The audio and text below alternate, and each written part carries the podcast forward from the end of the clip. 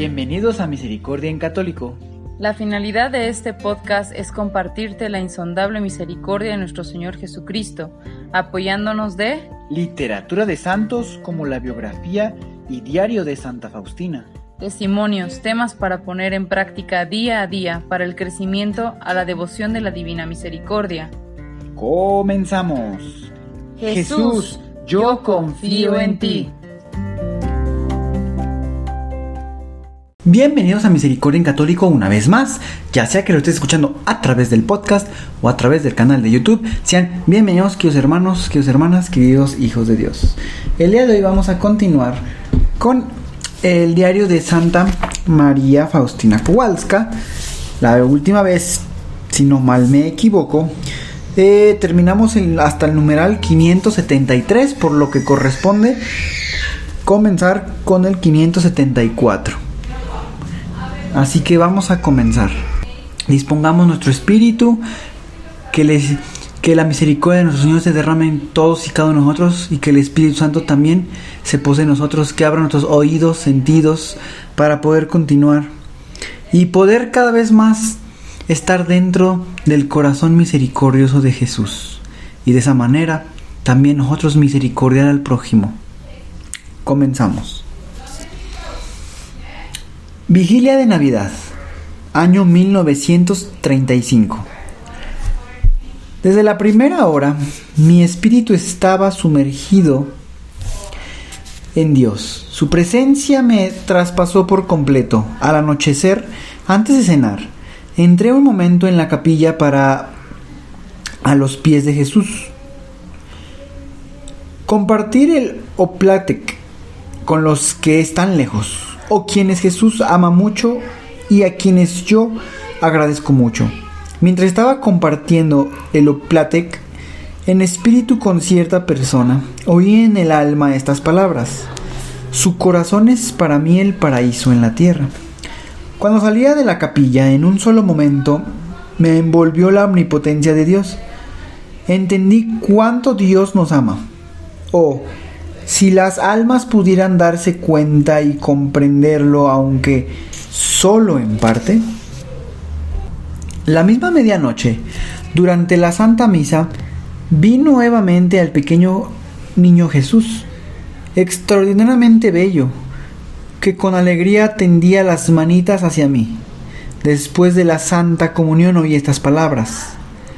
Yo siempre permanezco en tu corazón no solamente en el momento en que me recibes en la Santa Comunión, pero siempre. Viví estas fiestas en una gran alegría. Oh Santa Trinidad, Dios eterno, mi espíritu se sumerge en tu belleza. Para ti los siglos no son nada. Tú eres siempre el mismo. Oh, qué grande es tu majestad. Oh Jesús, ¿Cuál es el motivo por el que escondes tu majestad? ¿Has abandonado el trono del cielo y estás con nosotros? El Señor me contestó, Hija mía, el amor me ha atraído y el amor me detiene. Oh hija mía, si tú supieras qué gran mérito y recompensa tiene un solo acto de amor puro hacia mí, morirías de gozo. Lo digo para que te unas a mí constantemente a través del amor, porque este es el fin de la vida de tu alma. Este acto consiste en el acto de voluntad. Has de saber que el alma pura es humilde. Cuando te humillas y te anonadas ante mi majestad, entonces te persigo con mis gracias. Hago uso de la omnipotencia para enaltecerte. Una vez, cuando el confesor me dio por penitencia rezar un gloria, eso me tomó mucho tiempo, más de una vez empezaba yo, empezaba y no llegaba a terminar, porque mi espíritu se unía a Dios y no lograba estar presente en mí misma. En efecto, a veces a pesar de mi voluntad, me envuelve la omnipotencia de Dios y estoy sumergida entera en Él, por el amor, y entonces no sé lo que pasa alrededor de mí. Cuando dije al confesor que esta breve oración me ocupaba a veces muchísimo tiempo y que a veces no lograba rezarla. El confesor me mandó rezarla enseguida en el confesionario. Sin embargo, mi espíritu se sumergía en Dios y no lograba pensar lo que quería a pesar de hacer esfuerzos. Entonces el confesor me dijo, recítela conmigo. Repetí cada palabra, pero mientras repetía cada palabra mi espíritu se sumergía en la persona que nombraba. Una vez Jesús me dijo de cierto sacerdote que esos años serían un adorno de su vida sacerdotal.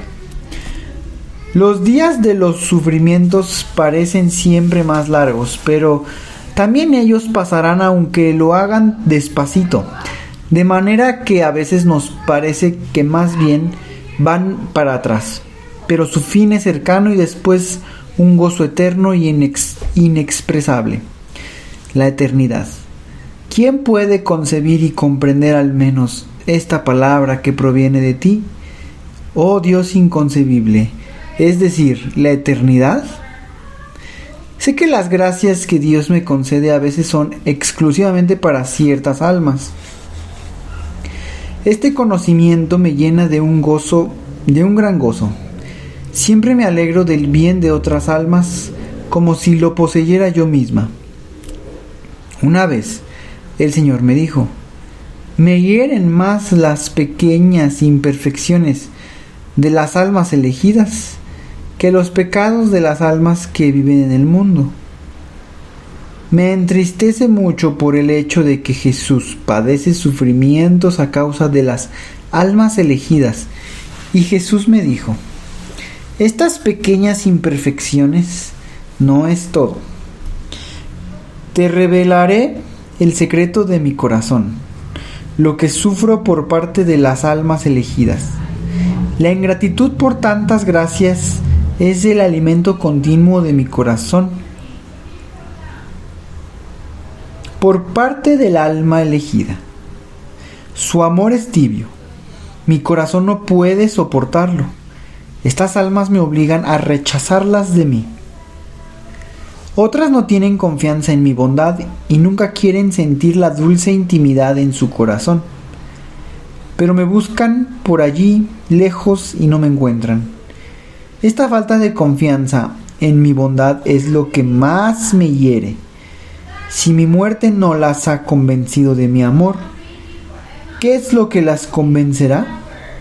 Muchas veces un alma me hiere mortalmente y en tal caso nadie me consolará. Hace uso de mis gracias para ofenderme. Hay almas que desprecian mis gracias y todas las pruebas de mi amor. No quieren oír mi llamada, sino que van al abismo infernal. Esta pérdida de las almas me sumerge en la tristeza mortal. En tales casos, a pesar de ser Dios, no puedo ayudar nada al alma, porque ella me desprecia, disponiendo de la voluntad libre, puede despreciarme o amarme tu dispensadora de mi misericordia. Habla al mundo entero de mi bondad y con esto consolarás mi corazón. Muchas más cosas te diré cuando hables conmigo en lo profundo de tu corazón. Allí nadie puede impedir mi actuar. Es allí donde descanso como un jardín cerrado. El interior de mi alma es como un mundo grande y magnífico en el que vivimos, Dios y yo. Fuera de Dios nadie más tiene acceso a Él. Al comienzo de mi vida con Dios me llenaba de temor y la ceguedad. Su resplandor me cegó y pensaba que Él no estaba en mi corazón. Sin embargo, eran los momentos cuando Dios trabajaba en mi alma y el amor se hacía cada vez más puro y más fuerte. Y el Señor llevó mi voluntad a la más estrecha unión con su santa voluntad. Nadie puede entender lo que estoy viviendo en este magnífico palacio de mi alma donde estoy continuamente con mi amadísimo. Ninguna cosa exterior perturban mi relación con Dios. Aunque usara las palabras más fuertes, no expresaría ni una sombra de cómo mi alma está embriagada de felicidad y de amor inexpresable, tan grande y tan puro como la fuente de la que brota, es decir, Dios mismo. El alma es totalmente embebida de Dios.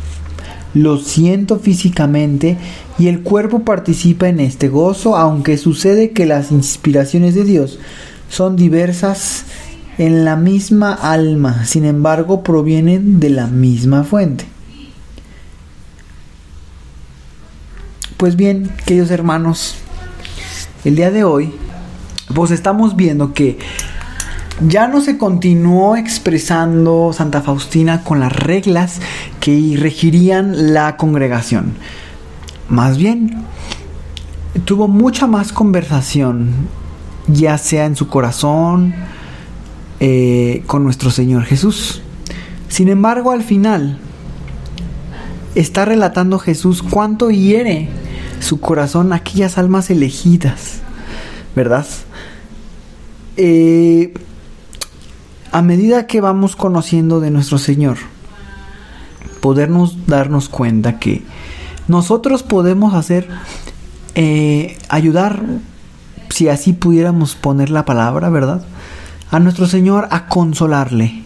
Nuestro Señor le decía a Santa Faustina que en esos momentos no podía, o sea, iba a estar él, pues ahora sí que abandonado.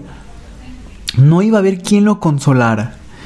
Y bueno, le pidió a Santa Faustina que proclamara, que platicara al mundo de la de su misericordia, es decir, la misericordia de Dios, y que de esa manera pues consolaría su corazón.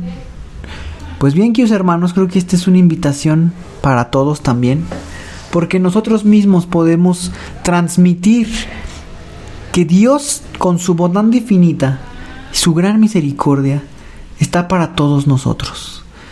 De esa manera podemos también aportar, aunque sea un granito, para consolar a nuestro Señor.